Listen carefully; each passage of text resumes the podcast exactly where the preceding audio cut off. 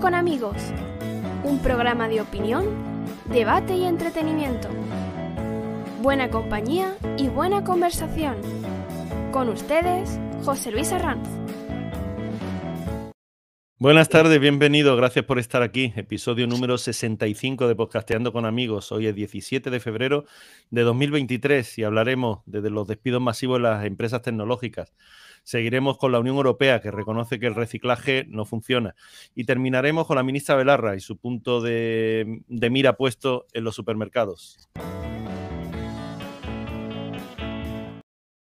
Comenzamos, os presento a mis compañeros de ruta en este día. Ángel Caparró, informático, habla portugués en la intimidad. Hola Ángel, ¿qué tal? Bien, bien. Yo creo que no me voy a acordar de nada cuando vuelva por ahí dentro de Sí, poco. ¿tú crees? Ah, pues mira, yo pensé que... A, pedir, a pedir el café con leche, es lo que sí. Es lo que sí te vas a ver, ¿no? Una, una mella de leite. Que, el Ah, café con va, leche en va. taza grande. Sí, sí. No, yo el otro día, bus, qué lío, eh, qué lío. No, vamos, qué lío. Hablaba en español prácticamente y algo en inglés, pero no nada de portugués. No, nada. entienden. Sí, sí, es verdad, es cierto, es cierto. Adolfo Santo, informático, el contrapunto perfecto. Hola, Adolfo, ¿cómo estás? Hola, Pepe Lu. Yo te recuerdo que de portugués a mí me lo enseñó Brass Willis en Pulp Fiction, ¿no? Aún das, da batería. Y ya está. Ahí Bueno, nos mira, ya, ya tienes un algo para ir a Portugal. Eh, Agustín Rodríguez, licenciado en Filología Inglesa por la Universidad de Granada, fotógrafo muy pro, eh, profesor de inglés en el Instituto Litoral de Málaga. Hola, Agustín, bienvenido de nuevo. Buenas tardes. Y yo, bueno, yo también le doy a la bica pingada, ¿eh? Al- Sí, yo te escuché el otro día y tú sí le das bien, ¿eh? Tú... No, no, ¿qué va? Yo tengo, ya te lo dije, tengo portugués de, de, de restaurante, media garrafa de agua y cosas así. ¿no? No Bueno, bueno. no no, no es- mal plan, ¿eh? Ese, ese portugués. Eh, y Antonio Soler, arquitecto, diseñador, dibujante y escritor, aunque por encima de todo se considera creativo. Asegura que ha llegado a medir los cortes de pescado con un escalímetro de Faber-Castell. Hola Antonio, bienvenido. Muy, muy buena, buenas tardes. ¿Eso es verídico portugués- o es por darte un poco de lo del Faber-Castell? Y- Y ahora me dices en portugués. Vamos ¿Y a ver, yo he llegado, yo he llegado a cortar los maquis y el pan para las torrijas con un escalímetro, os lo aseguro. Llamadme. TOC, llamadme lo que queráis. ¿Y tu Pero- portugués? pero- yo en portugués solo sé decir, señor, ¿qué hora es? Que fue lo que le pregunté a un paisano la primera vez que fuimos, mi mujer y yo, porque no se creía, ella no se creía que fuera una hora menos, simplemente eso. Bueno, también es un comienzo. Oye, todos tenemos un una, comienzo, es un una comienzo. base. Todos tenemos una base. Vamos José Luis, Sí, si, sí. si- si quieres tener una, una tranquilidad, tú puedes, como, como decía antes Ángel, tú puedes siempre hablar allí portuñol que te van a entender, te van a entender perfectamente. Sí, es verdad no que los sí. entiendes es a ellos, a ellos no los entiendes. Ese, ese es el problema. Yo en una cafetería que intenté pedir, y empezamos, e intenté pedir café descafeinado, y entonces, claro, digo yo, mira, without caffeine. Descafeinado, descafeinado es igual que aquí. Me dice el tío, descafeinado. Y digo, sí, sí, descafeinado. Vale, o sea que ahí dejo mi nivel de, de portugués. Quédate en la Bueno. zapatería, macho. Vamos al lío. Sí. Despidos masivos en las empresas tecnológicas. Twitter, aparte, todo comenzó con la decisión de Google de despedir a 12.000 trabajadores.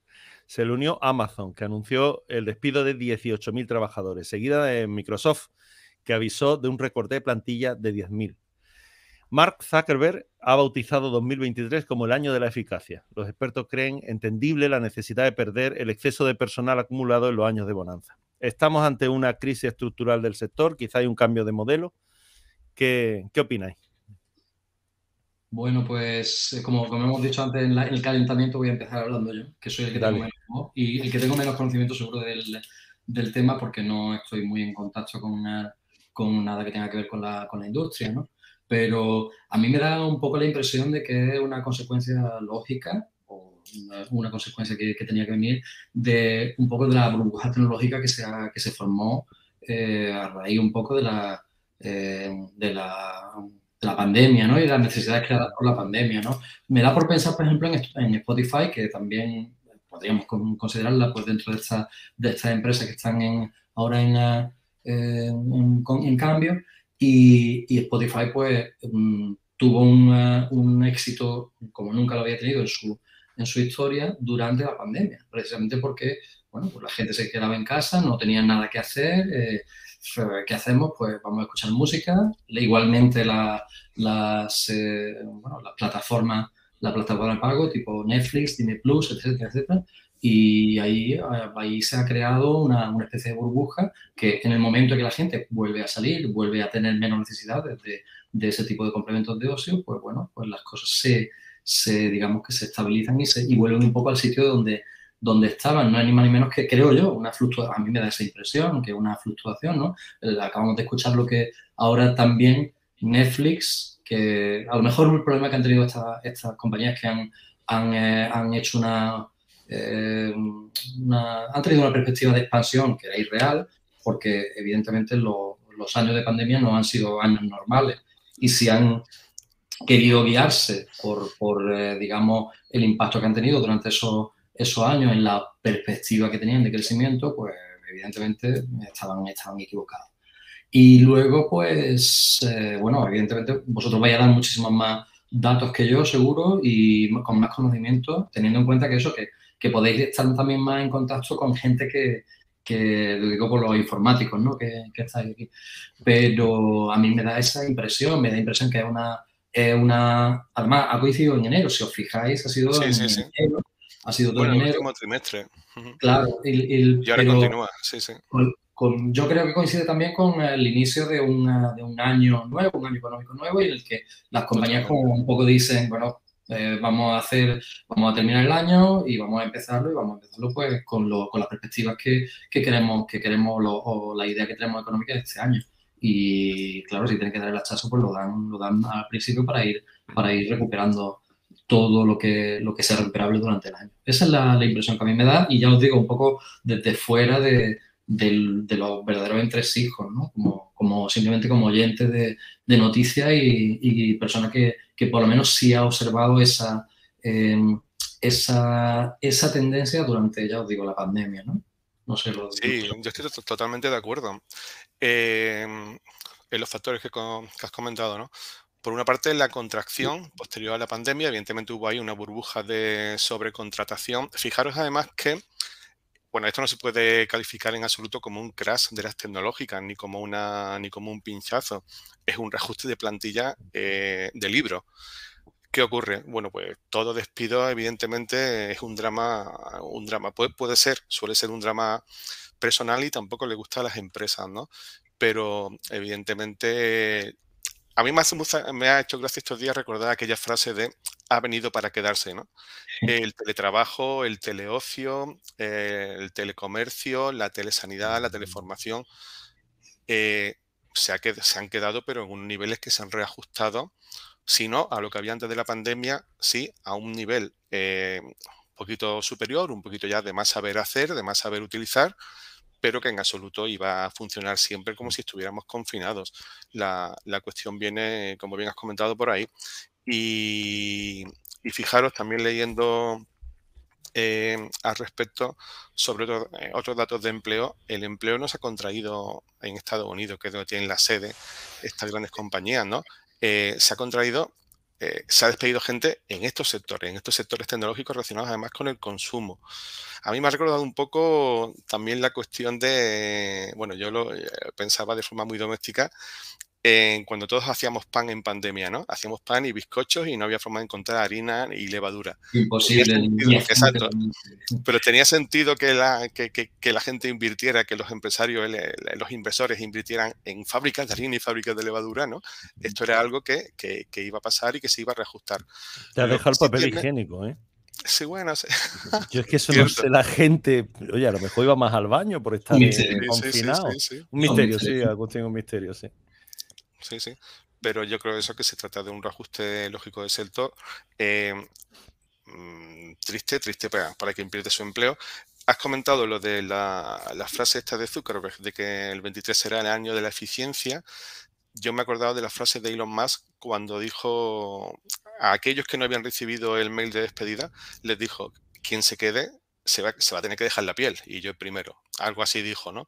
Se trata de eso, de optimizar, eh, optimizar la bolsa de, de trabajadores, que en estos casos era, bueno, ha habido... Pero luego, luego, eh, Antonio, luego los he hecho igual, o sea que, Sí, sí, que sí, sí. muchas veces... Le duró poco el. por, Vaya, por aquí experiencia, el- que- por experiencia que tú y yo podemos tener, muchas Sí, veces sí. sabemos que los primeros que salen son los que se llevan más pasta, ¿no? Porque todavía hay dinero para indemnizar, pero poco a poco eso se va, se va reduciendo. ¿Sabéis lo que pasó aquí en, Twitter, ¿no? Con la gente que despidieron. Bueno, la gente que despidieron normalmente era el, típico censor de, Twitter, ¿no? El que se dedicaba a, bloquear cuentas. Gente de desarrollo no había aquí, ¿no? Sí, como los correctores de estilo, vaya. Y bueno, se llevaron, se llevaron un buen, un buen dinero, ¿no? Y los que se quedaron, pues están ahí en, están ahí en la cuerda floja a ver eh, qué, cuánto se van a llevar, que supongo que será gente de mantenimiento, ¿no? Que son los que apagan y encienden los, los ordenadores que hay en la oficina y poco más.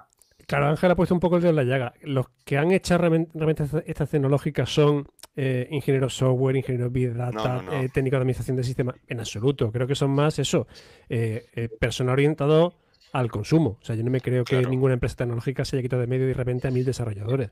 además, pero, es que además fíjate, fíjate un hmm. poco en el espejo en el que estamos. miras cualquier noticia en, en la prensa española y te dicen que faltan ingenieros.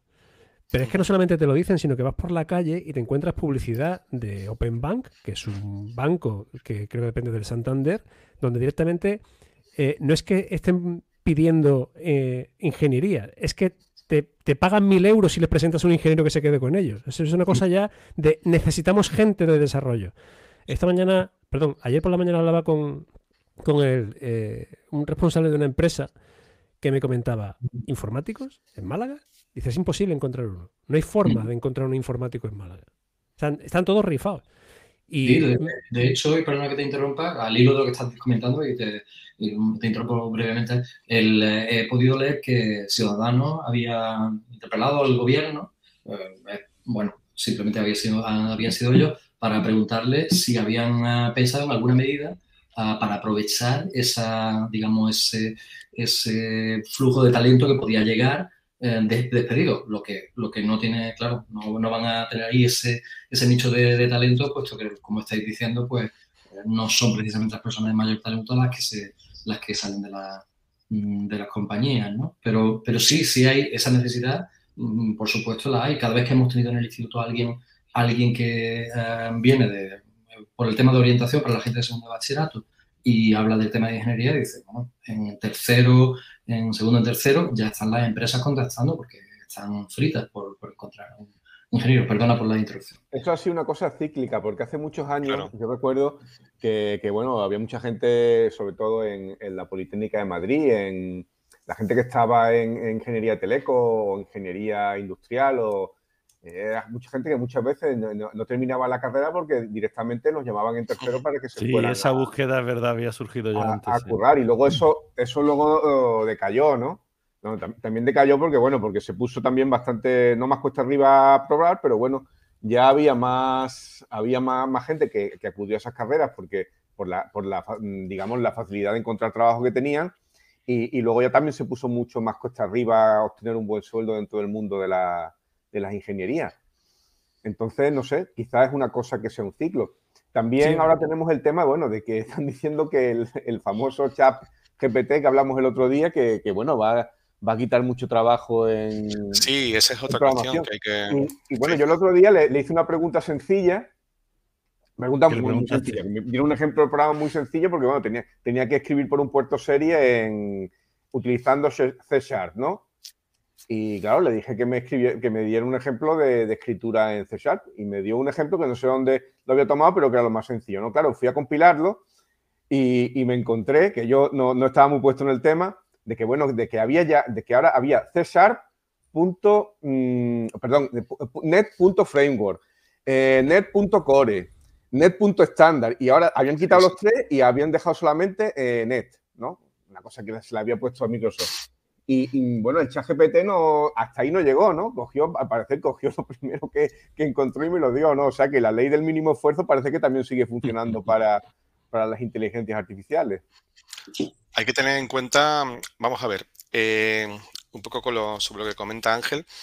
Eh, alguien podría pensar, bueno, esta crisis no es una crisis de las tecnológicas y las tecnológicas evidentemente no es que no solo se han anticipado a lo que viene, sino que han detectado la contracción del mercado, también la contracción del crédito y, la situación de policrisis, ¿no?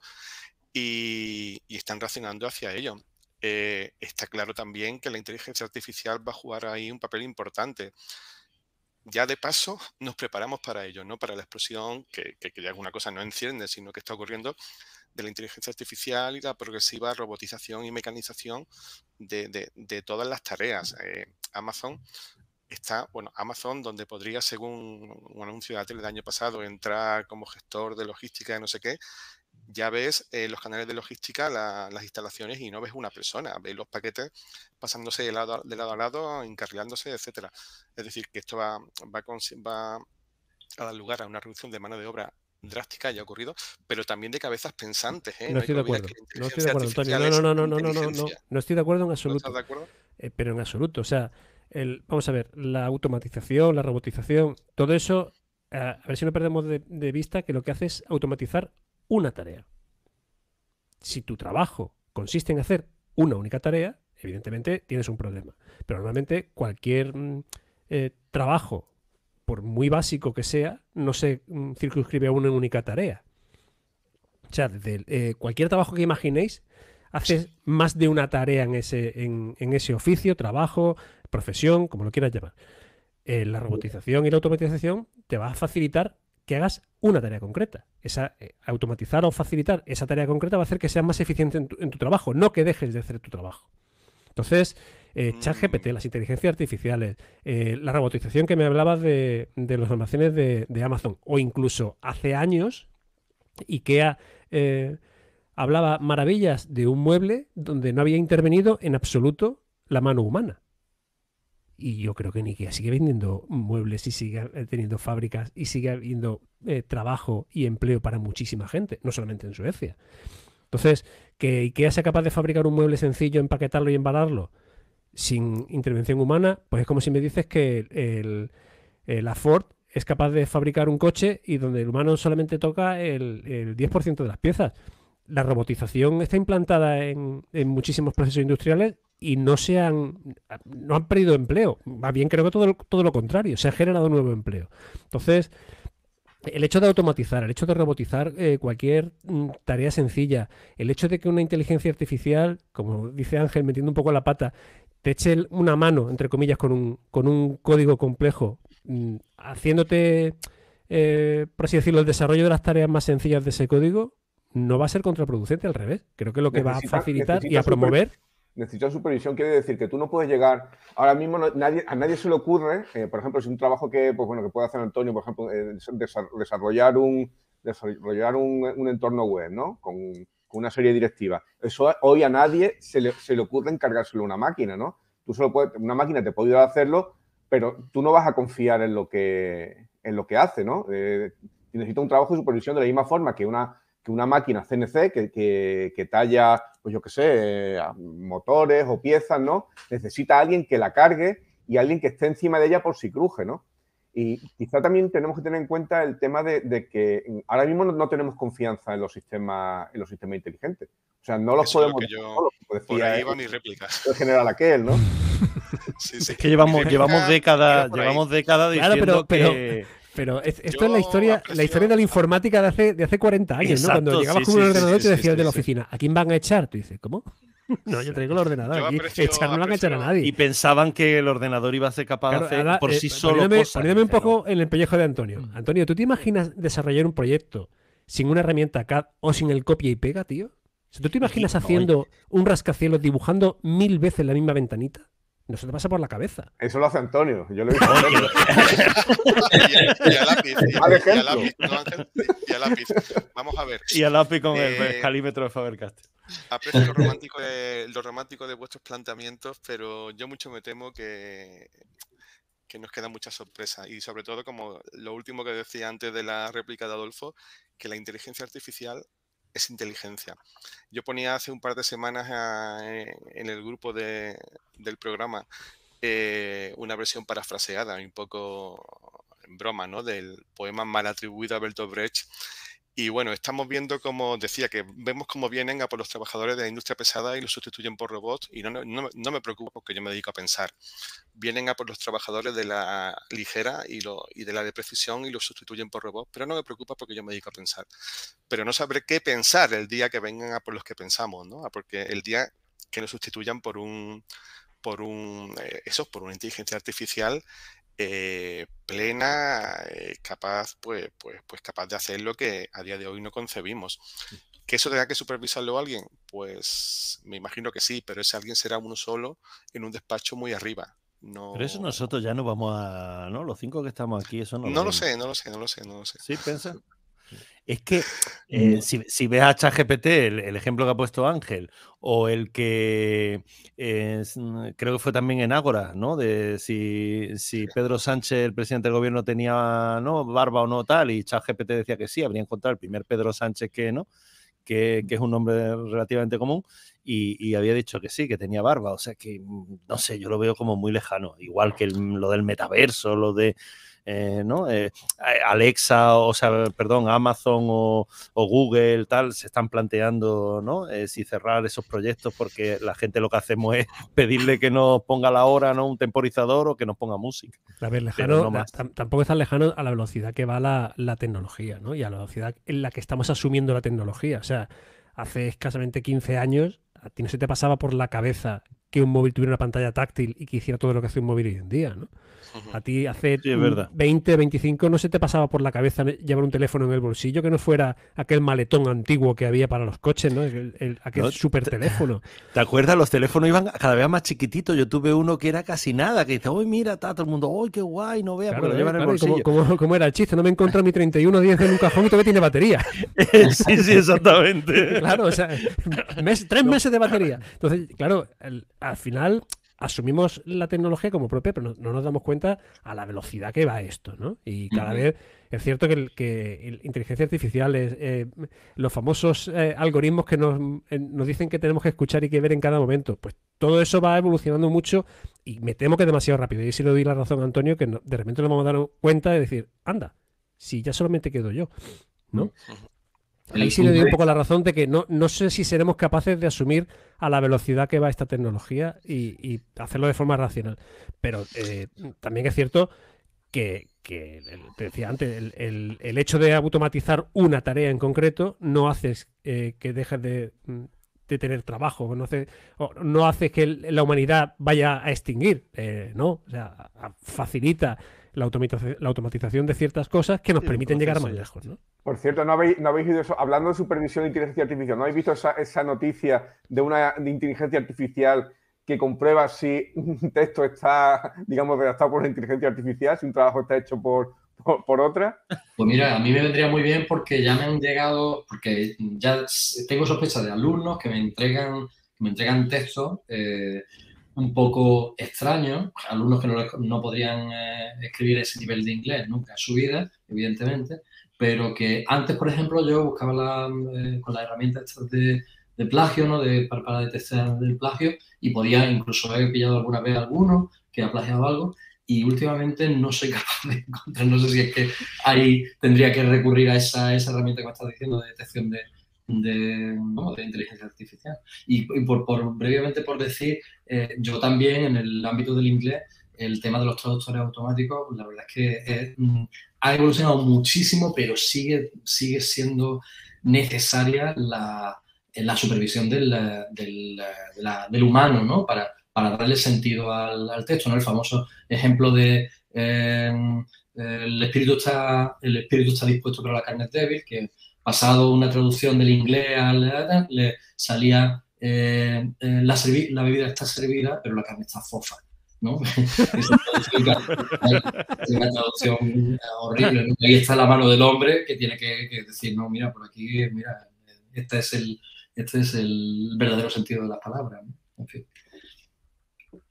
Bueno, pues vámonos, vámonos al siguiente tema, ¿vale? ¿Ya?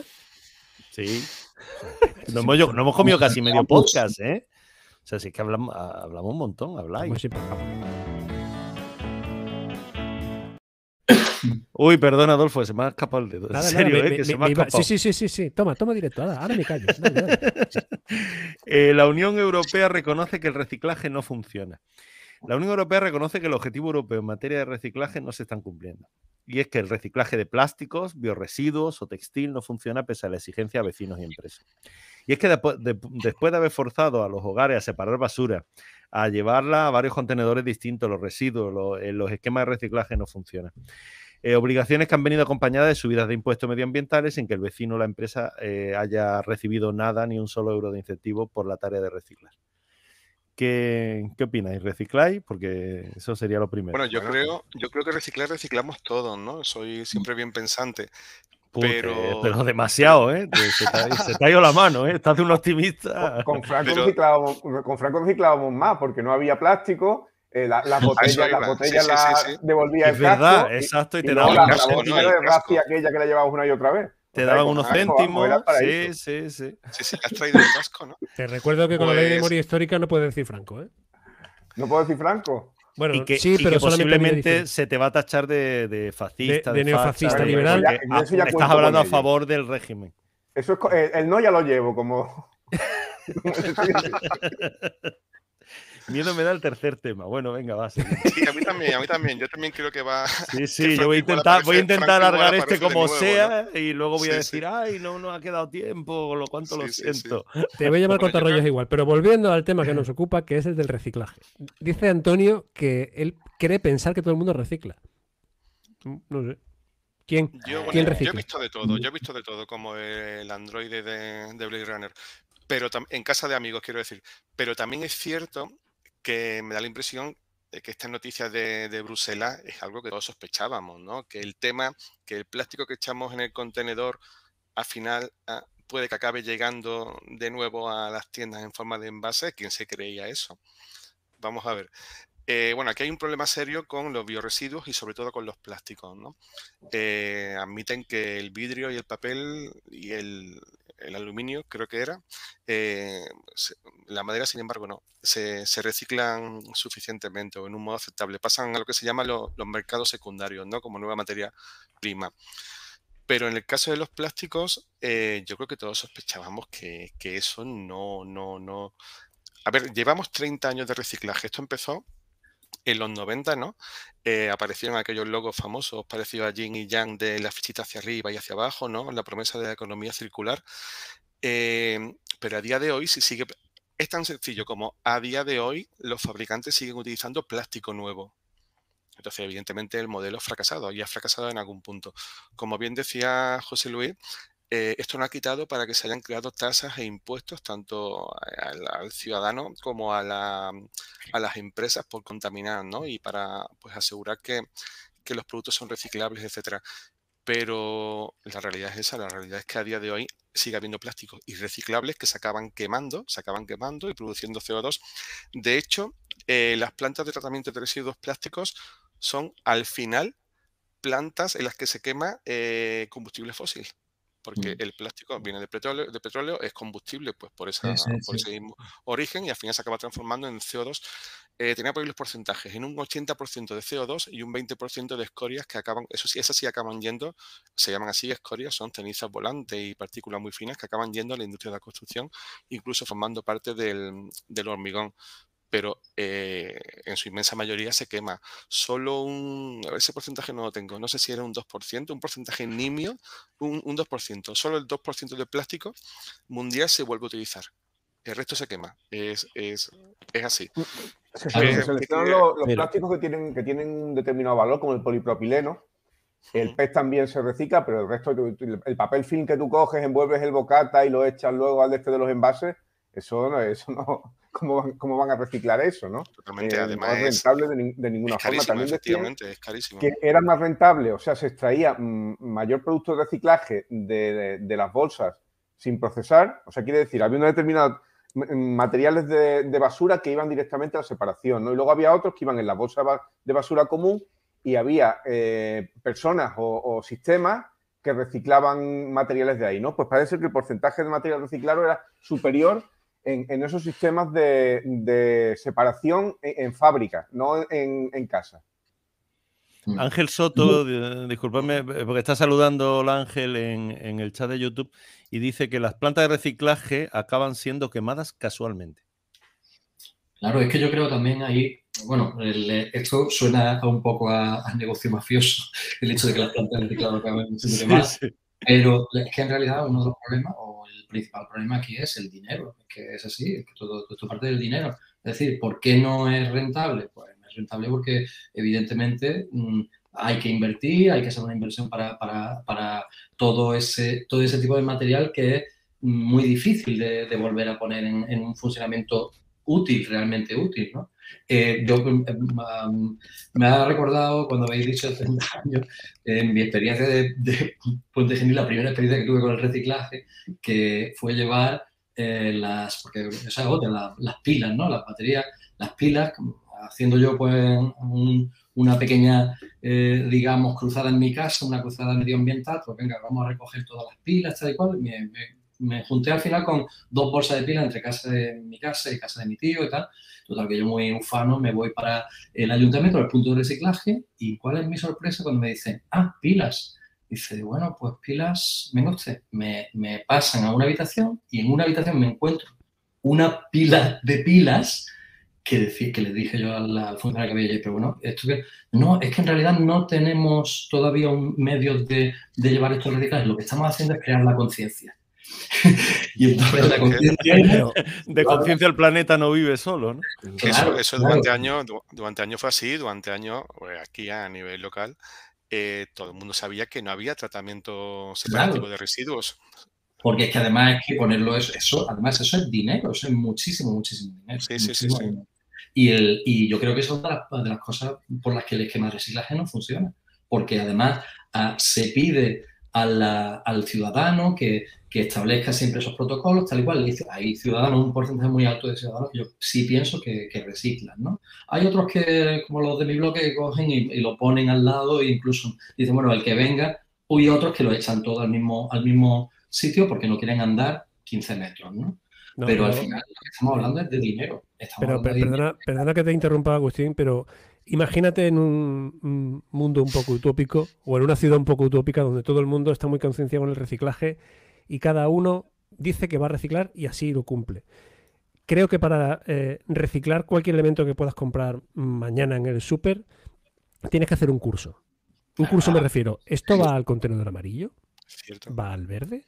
¿Esto es plástico o es cartón? Eh, ¿Esto es un cartón que tiene plástico, entonces lo tiro al normal? Fíjate que ahora... ¿Sabías que un solo cristal de un marco fotográfico se puede cargar todo el contenido? Porque el cristal no es lo mismo que el vidrio. Se puede cargar todo, es así. Sí, sí. Sí, sí. te, encuentras primero te encuentras con una situación que efectivamente hace falta una conciencia social. Por supuesto, es fundamental. Eh, hace falta una conciencia social ecológica, por así decirlo. Luego necesitas eh, que la gente esté informada. O sea, que, alguien cuando va a tirar cualquier elemento a la basura o cubo de reciclaje que tenga en casa correspondiente, que, tenga muy claro a qué cubo va. Y no estoy de acuerdo en absoluto que el reciclaje sea algo, eh, mm, por así decirlo, eh, caro de, hacer. Creo que todo lo contrario. O sea, están saliendo muchas empresas de reciclaje donde hay un verdadero negocio. Ahora, que el negocio es el reciclaje en sí o es la subvención correspondiente del ayuntamiento correspondiente, pues habrá que verlo pero que mm, empresas como la, la, Ecoembes Nacional, donde curiosamente en, el Consejo de Administración están todas las grandes, está el Corte Inglés, Coca-Cola, Pascual, Mercadona, todas las grandes están en el Consejo de Administración de una empresa que se dedica al reciclaje. Donde supuestamente... Perdona, dile. No, no, perdón. Y esa es una de las claves por las que yo creo que el ciudadano medio está un poco, aquel que no recicla, está un poco alejado de todo esto, porque dice, bueno, esto, ¿qué es lo que hacen con esto? ¿Quién está ganando dinero con esto? Porque una, esa es una de las cosas que se plantea el ciudadano. ¿eh? Sí, es la sospecha de que... la sospecha de que ahí, de que ahí no se está siendo claro con, cuáles son los medios. Es que Agustín no se está haciendo nada claro.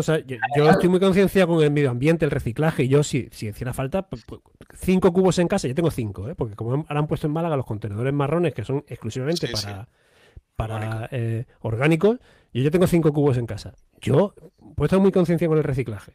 Pero, macho, yo tengo la mosca detrás de la oreja de quién coño se beneficia con esto. Y con perdón. Porque está claro que eh, hemos puesto a todos, a todos los ciudadanos a hacer la labor de clasificación de la basura. Estamos todos haciendo la labor de clasificación del IMAS, lo hacemos en casa. Y una vez clasificada perfectamente nuestros residuos, démelo usted para que yo los procese.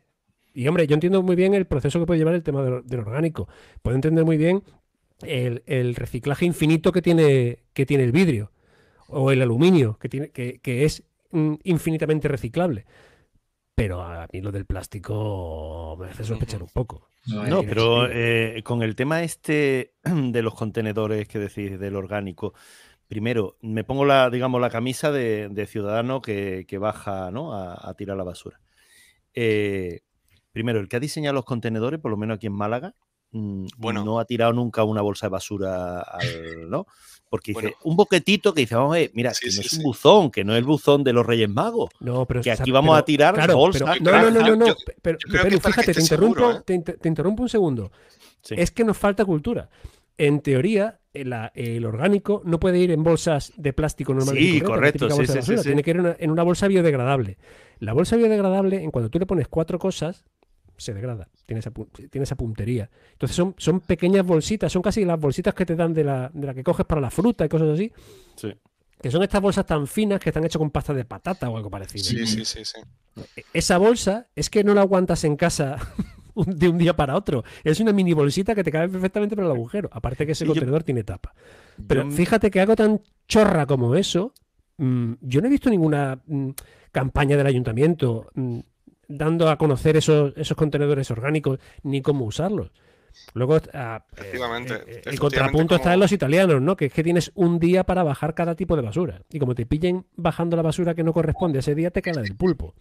Si yo lo que iba es, eh, primero, eh, es decir, si, si ya de por sí el ciudadano puede tener en la mente que dónde va el reciclaje, si se recicla o no, si se acumula, como Agustín contaba las pilas, ¿no? esperando a que tengamos el proceso, eh, si además yo bajo, que la tengo ahí, que la tengo que bajar, una caja donde he ido metiendo dentro cajitas de, de cartón dobladas para tal esa caja yo no la puedo meter eh, directamente en el contenedor. Yo tengo que coger y empezar a meter cajita a cajita, tipo Reyes Magos, ¿no?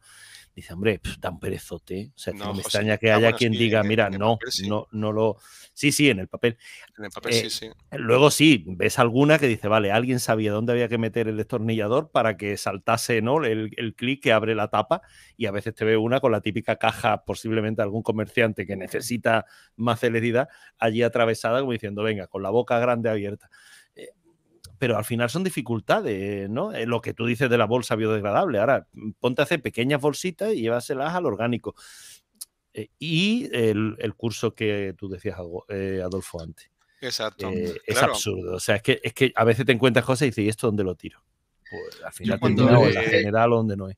Y luego también hay un tema muy, muy que sería muy de, ya ese sería meternos en camisas de once varas, ¿no? Y es los países, por ejemplo, países como Turquía, Italia o España, los países que finalmente son vertederos de, basura de otros países. Sí, o China hasta, hace, unos años que dijo hasta aquí hemos llegado. Efectivamente, efectivamente, ¿no? si habéis leído Gomorra, recuerdo una de las subtramas, pues como la, bueno, el tema del reciclaje en el sur de Italia lo llevaba a las empresas que estaban vinculadas a la mafia. Y luego lo que hacían simplemente era grandes boquetes en zonas, en zonas deshabitadas y de echar, echar toda, la, eh, toda la basura allí y taparla con, con, palas, con camiones palas. Em, hay, mucha, hay mucha tela que cortar en el tema del, reciclaje. Bueno, esto no es tan, tan simple, verdaderamente, pero lo que me queda es, perdón, perdón, eh, digo, lo que me queda es la idea de que, de que realmente el ciudadano mm, está muy lejos del final de todo esto. Quiero decir que nosotros, yo como ciudadano normal y corriente, eh, desconozco las miles de implicaciones, negocios y, vericuetos que esto tiene y siempre, siempre pienso que verdaderamente, será por haber leído novela de Gomorra, que verdaderamente ahí siempre hay algo oscuro en la gestión de medioambiental de, de los residuos. Perdón. no, yo voy a aprovechar. Ah, venga, tírale, tírale, Antonio. No, no, bueno, yo voy a simplemente decir que, eh, retomando un poco lo que dijimos en su día respecto a la seguridad vial con los patinetes y demás, es una cuestión de, educación, de formación, hay que empezar desde abajo.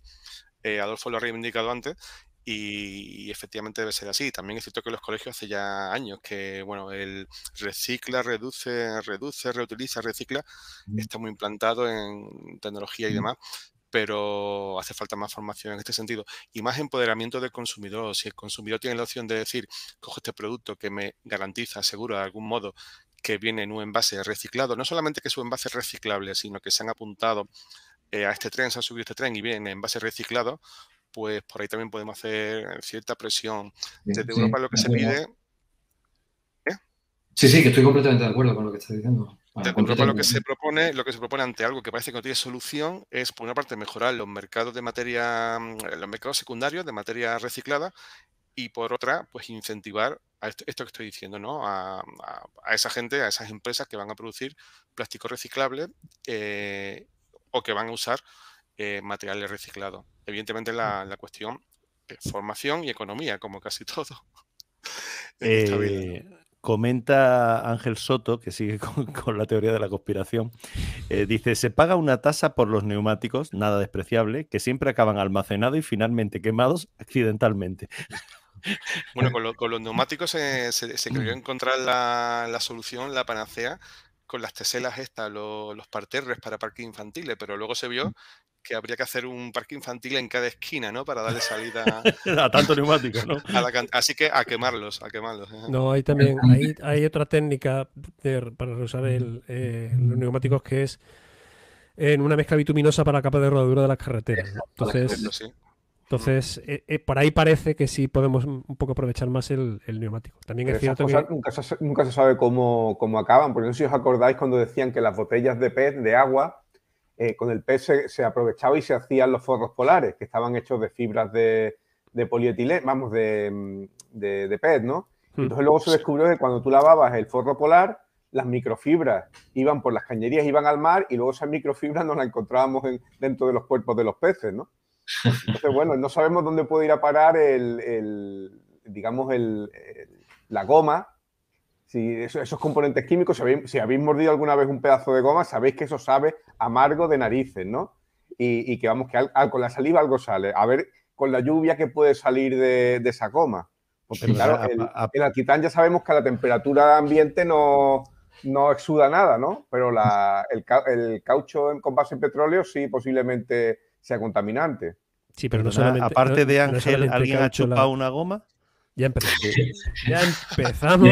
Sí, sí, tú también, Agustín. ¿Quién no ha chupado una de, de, de, la, la Milán? Pues ah, eso cuenta, eso cuenta. Ahora hemos neumáticos. No, no, es un cacho de neumático, Agustín. Ah, un cacho de neumático, perdón. A ver, nunca, se ha pinchado la bici. Él se ha, agachado, se ha agachado en el coche y le ha pegado un bocado a la rueda. Ah, no, no, no. A ese nunca se ha pinchado la bici de pequeño y le habéis dado con la lengua a ver por dónde, por dónde estaba el boquetillo que salía al aire. Eso lo ha hecho todo el mundo, vamos. Yo no, yo pero, Pero, pero bueno, Ángel, en el peor de los casos, la mía es la circunferencia completa, ¿no? ¿El qué? En el peor de los casos, la mía es la rueda completa, ¿no? Si, si empezaba. bueno, bueno, esa es la de Ángel, porque a mí, a mí cuando me pinchaba una rueda siempre me pinchaba por el mismo sitio, pinchaba por abajo, por la parte de arriba estaba perfecta. Ah, bueno, mira, una manera. Claro. Hombre, yo me iba a un lavabo con agua y un poco de jabón y, blu, blu, blu, y veía la burbujita. Sí, bueno, eso no os pasaba nunca en el campo, ¿no? Os pasaba al lado de un lavabo. Venga ya. sí, yo a lo mejor no he sido tan campestre. Tú es que has sido más trotamundo. Bueno, no, tocamos en absoluto, porque no tampoco va por ahí el informe este, eh, la cuestión de las baterías de litio, ¿no? Ahí, eso sí que es otro mundo.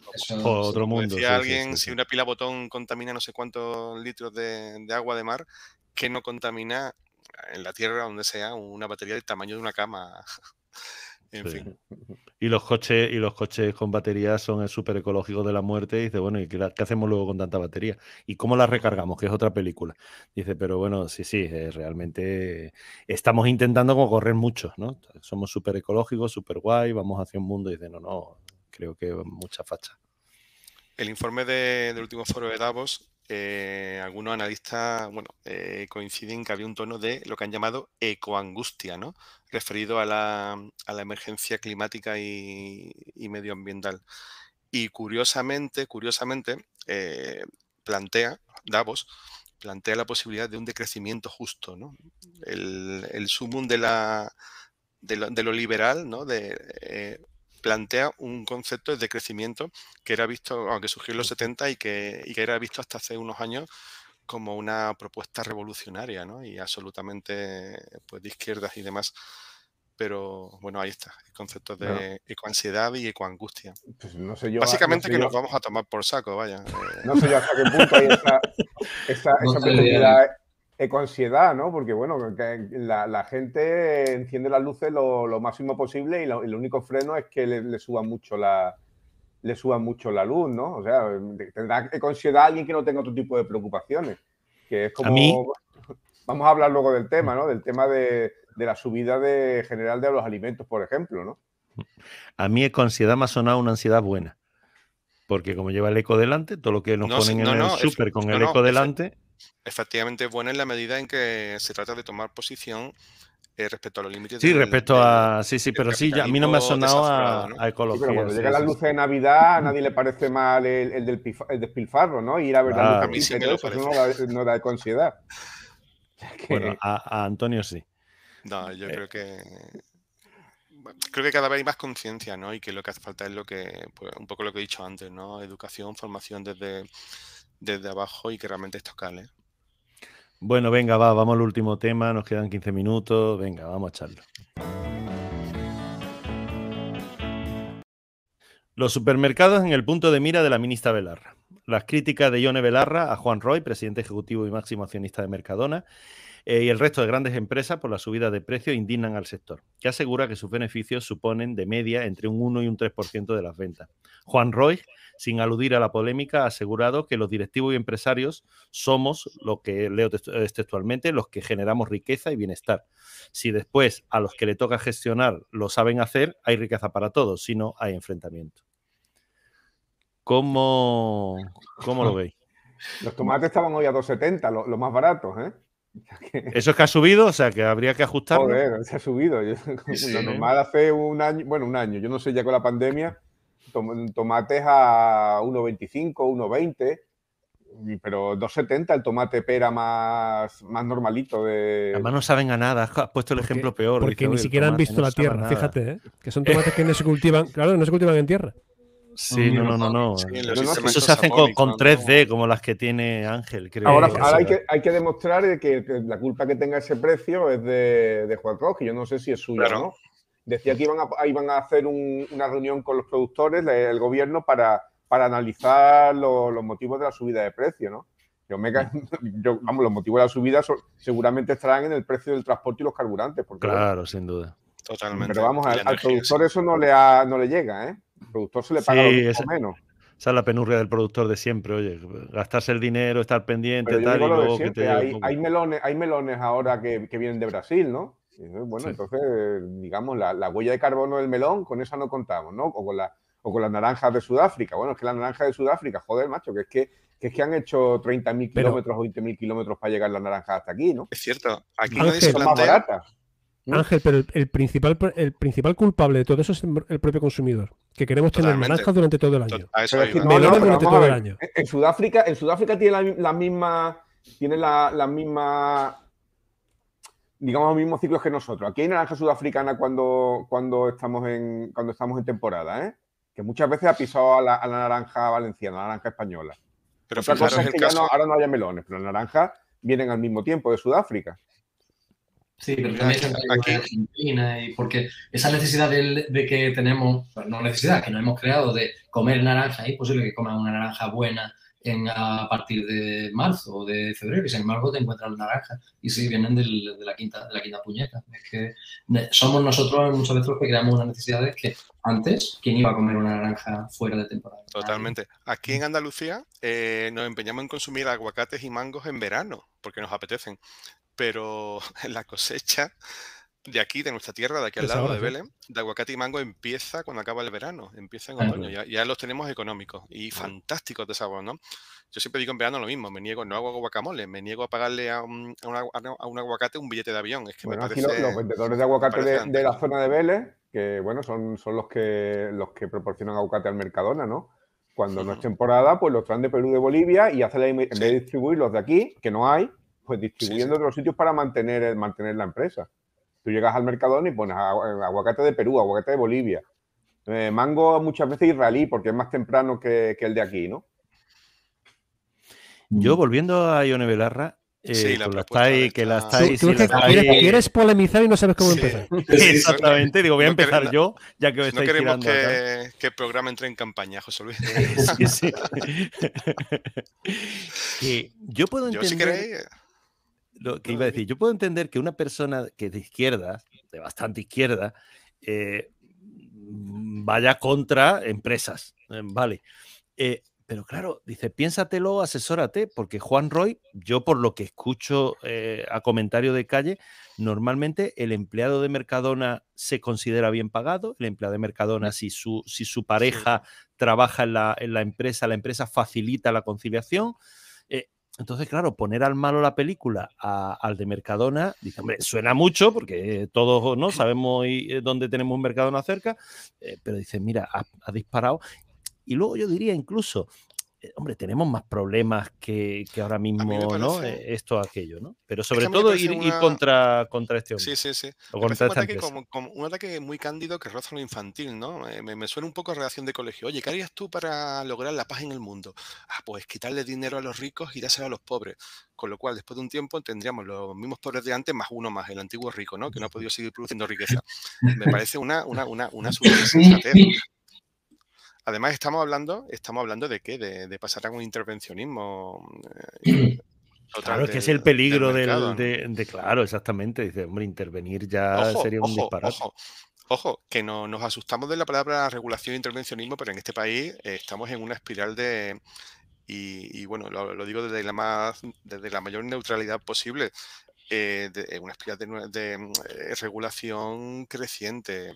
Mm. El tema de alquileres eh, en el mercado eléctrico, a ver, la regulación no está mal si eh, soluciona problemas temporales, no si es coyuntural, pero si al final todo acaba siendo regulado o subsidiado, que me da incluso más susto, ¿no? En el sentido de eh, pues los carburantes. Ahora la cesta, una cesta de la compra básica.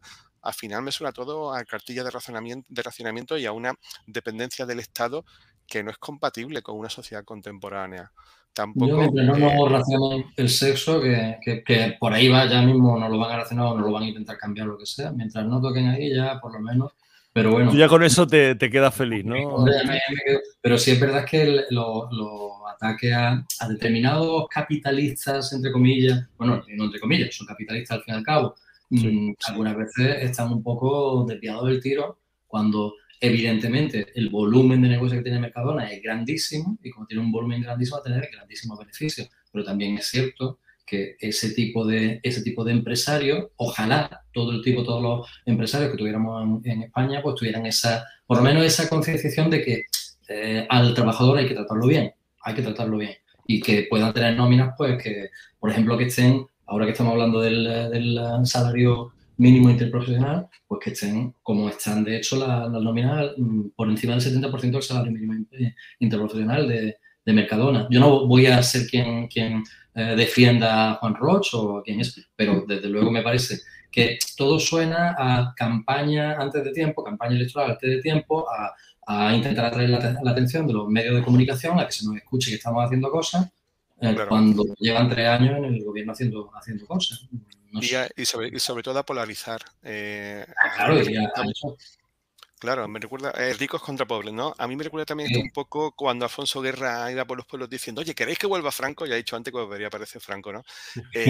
vamos a ver, vamos, vamos a, a un discurso un poco más refinado, ¿no? Un poco más, no, no, no de proclamas y soflamas, sino, no sé, a buscar soluciones, a ver dónde se produce ese incremento, sin decirle a la gente, eh, Roy se está forrando eh, con vuestros tomates caros, ¿no? Mm, vamos a buscar realmente todo este problema, a regular estrictamente lo necesario, eh, a auditar y, bueno, esto también, no sé, también, también es algo que, incluso se ha propuesto en Davos, ¿no? El, papel de, de, los gobiernos, pero de forma muy, muy mesurada, muy dentro de, de lo que ellos llaman un capitalismo concienciado, ¿no? Tú parece que haya estado en Davo con Pedro Sánchez, ¿eh? Dios mío. No, no, no. pero con el de la barba, él está con el de la barba. el de la barba, el de la barba, No, pero fíjate que, hablábamos, eh, hablamos hace nada del, emprendedor, de, eh, cómo era emprender tu propio negocio, cómo ser tu propio jefe. Todo eso que suena así tan idílico y tan maravilloso y que, que incluso nuestro invitado nos, hablaba de, de, de rendimientos del 8 o 10% del negocio, decía, ¿qué banco te da eso, no? O sea, ¿en qué banco eh, consigues ese rendimiento? Si ese rendimiento, en lugar de ser del 8 o del 10%, donde eres un emprendedor que eres tu propio jefe y todo es tan maravilloso, resulta que es del 40%, ya empiezas a tener negocios así como demasiado rentable, ¿no? Y entonces ya no puedes ganar tanto, tienes que ganar un poco menos o crear empleo. Y llega un momento en que si creas mucho empleo, ya eres un, un empresario explotador y un negrero. Porque a saber cómo tiene... Hombre, pero por Dios, que la gente no es idiota. Vamos a, olvidarnos ya de una puñetera vez de este discurso de, los rojos, los progres, los fachas y la madre que los parió, porque creo que en España la gente es muchísimo más inteligente que, ir continuamente recordándole eh, que tuvimos aquí a Paquito durante cuánto fue, 40, 40 y pico años como dictador, que ya hace mm, la torta que, se murió y que estaba criando malva. nosotros teníamos siete años cuando se murió, ¿eh? O sea que... vamos olvidando ya de todo eso. Que no hemos vivido nada con él. Parece que se murió ayer. Claro, vamos a empezar a mirar hacia el futuro. Y como bien dice Antonio, a mí me da pánico la hiperregulación. Porque llega un momento en que estás atado de pies para todo. Y si a la hiperregulación le añades la subvención, ya muérete. Sí, sí, eh, totalmente. O sea, el, eh, yo he visto cosas absurdas, muchas en mi vida. El, los 400 euros para los jóvenes, mira, no voy a decir que compra el voto del que, tiene 18 años que va a votar por primera vez. No lo voy a decir. No lo voy a decir y no lo he dicho. Pero de esos 400 euros tiene 200 para, 200 para libros. He dicho que lo iba a decir. 200 para libros. Y 100 euros te los tienes que gastar obligatoriamente en eh, eh, eh, streaming. Y tú dices, ¿y por qué tengo que gastarme 100 euros en Netflix y compañía? ¿Eso genera riqueza? ¿Eso genera cultura? No, le dará de comer a las, em, a las grandes empresas de streaming que son como Mercadona. A, a, esas, que, a esas que eran una, unas sinvergüenzas porque no, eh, no traducían al catalán las series de televisión. vamos, vamos a ser un poco serios. O sea, ¿qué me estás contando? Que no está comprando votos, que no lo estás comprando, que está dando una subvención para que la cultura llegue a los más jóvenes. Me parece perfecto. ¡Coño! ¡Invierte en bibliotecas! y no olvidemos tampoco que la que, la que habla, la que está hablando, pues la que hemos puesto el nombre, que es Ione Belarra, mm, lo más sorprendente de todo esto es que es un miembro del gobierno. Es decir, un miembro del gobierno que se supone que tiene que facilitar que haya la estabilidad suficiente, la tranquilidad suficiente, entre los empresarios, que evidentemente los empresarios mm, son, van a intentar ganar dinero, como para eso, para fomentar que puedan crear puestos de trabajo. Y además, insisto, con una, una compañía que yo no voy a decir que, que, no gane su dinero y tal, pero que es que mm, es que precisamente en muchos sitios se pone como ejemplo de, joder, ojalá todas las compañías trataran a, a sus empleados de esa manera. Y, claro. resulta que mm, no, no miras a otro sitio, miras a ese sitio, ¿por qué? Pues porque evidentemente va a crear polarización, va a crear debate. Efectivamente, efectivamente. Y, de algo hay que hablar antes de que, que, se nos acaba el tiempo en el, gobierno y algo tendremos que, tendremos que poner delante de la gente, ¿no? De la gente que nos vota o que piensa que lo que estamos haciendo es... Eh, en fin, no quiero hablar más. Sí, no, es, simplificar para, para, polarizar y volver a la lucha de clases en... Bueno, y es que no... En lugar de realmente intentar detectar todo este problema de la subida de precios en, en los bienes de consumo y en, y en los bienes básicos, ¿no? Yo de verdad, eh, no, iba a decir, antes de irnos, mm, este podcast tiene futuro porque hemos nombrado tres veces a Franco y estamos hablando mal de una ministra de izquierda del gobierno. No, no hemos hablado mal. no, no. ¿Has hablado tú? yo, hablar mal, no más caña, yo creo que le da más caña. Oye, por, Hemos dicho que Pedro Sánchez yo, he empezado, Agustín, yo he empezado a empujar. por cierto, por cierto Franco, Franco dirigió durante, con mano firme, durante 20 años, los primeros no me 20 años. bien de Franco, ¿eh? no, no, no, no, pero, pero dirigió. Bueno, dime, broma, tú, Antonio. No, dirigió durante sus primeros 20 años un sistema intervencionista, la autarquía, hasta que llegaron los, los tecnócratas del Opus con los planes de estabilización. Era un sistema autárquico. Eh, es un sistema intervencionista 100%, que luego eh, dio lugar a los 60-70 al boom, al milagro industrial español y, a la clase media española. Eso, eso es algo que hay que reconocer. Eh, bueno, un poco prefigurado en el Antonio Alcántara de la serie, ¿no? Ese español que podía, con su esfuerzo, pues, y, española, ¿no? Pues con su esfuerzo tener su casa, su pagada, tener su coche e incluso emprender con su pequeña imprenta o su lo que fuera. Eso hoy día es una utopía, ¿no? Y bueno, ahora si me tildan de franquista, pues bueno, sabré sobrellevarlo. Sí, sí, no, te la has ganado, no, no. Me reiré, me reiré. No puede. Sí, sí, no puede te, la, te la has ganado totalmente. vamos, o sea, te ha yo, faltado, Antonio, yo, yo, no puedo parar de parafrasear a Ángel, y lo hago mucho, cuando dice que la Constitución dice que todos tenemos derecho a una vivienda digna y la puñetera y la hipotecaria dice que estamos obligados a pagarla, ¿no? Ayer leí en la página del Banco Central Europeo, edición española, que es muy bonita la página, está hecha como para niños, en plan Masi te enseña economía o Cristín Lagarde te enseña economía. Acaba diciendo, ojo, acaba explicándote la subida de los tipos de interés, te acaba diciendo, total, que nos vamos a asegurar de que en la zona euro la inflación no siga subiendo. Hemos subido los tipos y volveremos a hacerlo. Con esas palabras, pero con esas palabras, ¿eh? lo podéis leer. Bueno, Sencillo. Bueno, me lo he pasado muy bien, pero, pero tenemos que irnos. Eh, volvemos, volveremos pronto, Ángel. Chao, hasta el próximo. Hasta la próxima. Adolfo, bye bye, a pasear perro. Eh, gracias, hasta la próxima. Elige otra ministra para la semana que viene a ver si le damos más caña, porque esta se ha quedado corta.